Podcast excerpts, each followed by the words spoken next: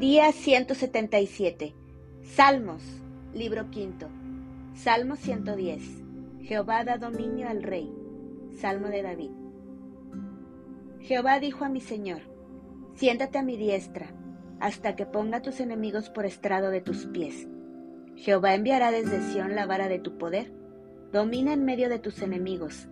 Tu pueblo se te ofrecerá voluntariamente en el día de tu poder, en la hermosura de la santidad. Desde el seno de la aurora tienes tú el rocío de tu juventud. Juró Jehová y no se arrepentirá. Tú eres sacerdote para siempre según el orden de Melquisedec.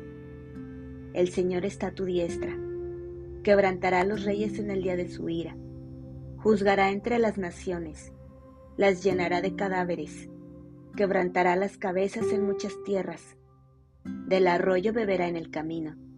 Por lo cual levantará la cabeza.